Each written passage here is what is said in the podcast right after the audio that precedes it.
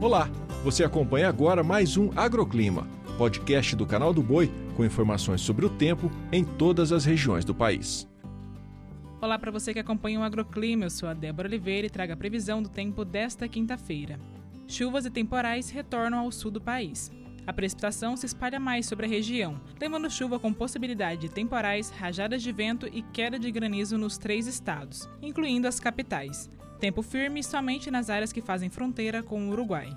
No centro-oeste, a chuvarada também se espalha pelo Mato Grosso do Sul e Mato Grosso. Já no centro-leste de Goiás e no Distrito Federal, o tempo fica firme. Na região sudeste, o destaque é o retorno dos temporais, mesmo que isolados pelo estado de São Paulo. Na maior parte de Minas Gerais, no Rio de Janeiro e sul do Espírito Santo, não chove. Pancadas isoladas de chuva podem ocorrer ainda no norte de Minas e partes do Espírito Santo.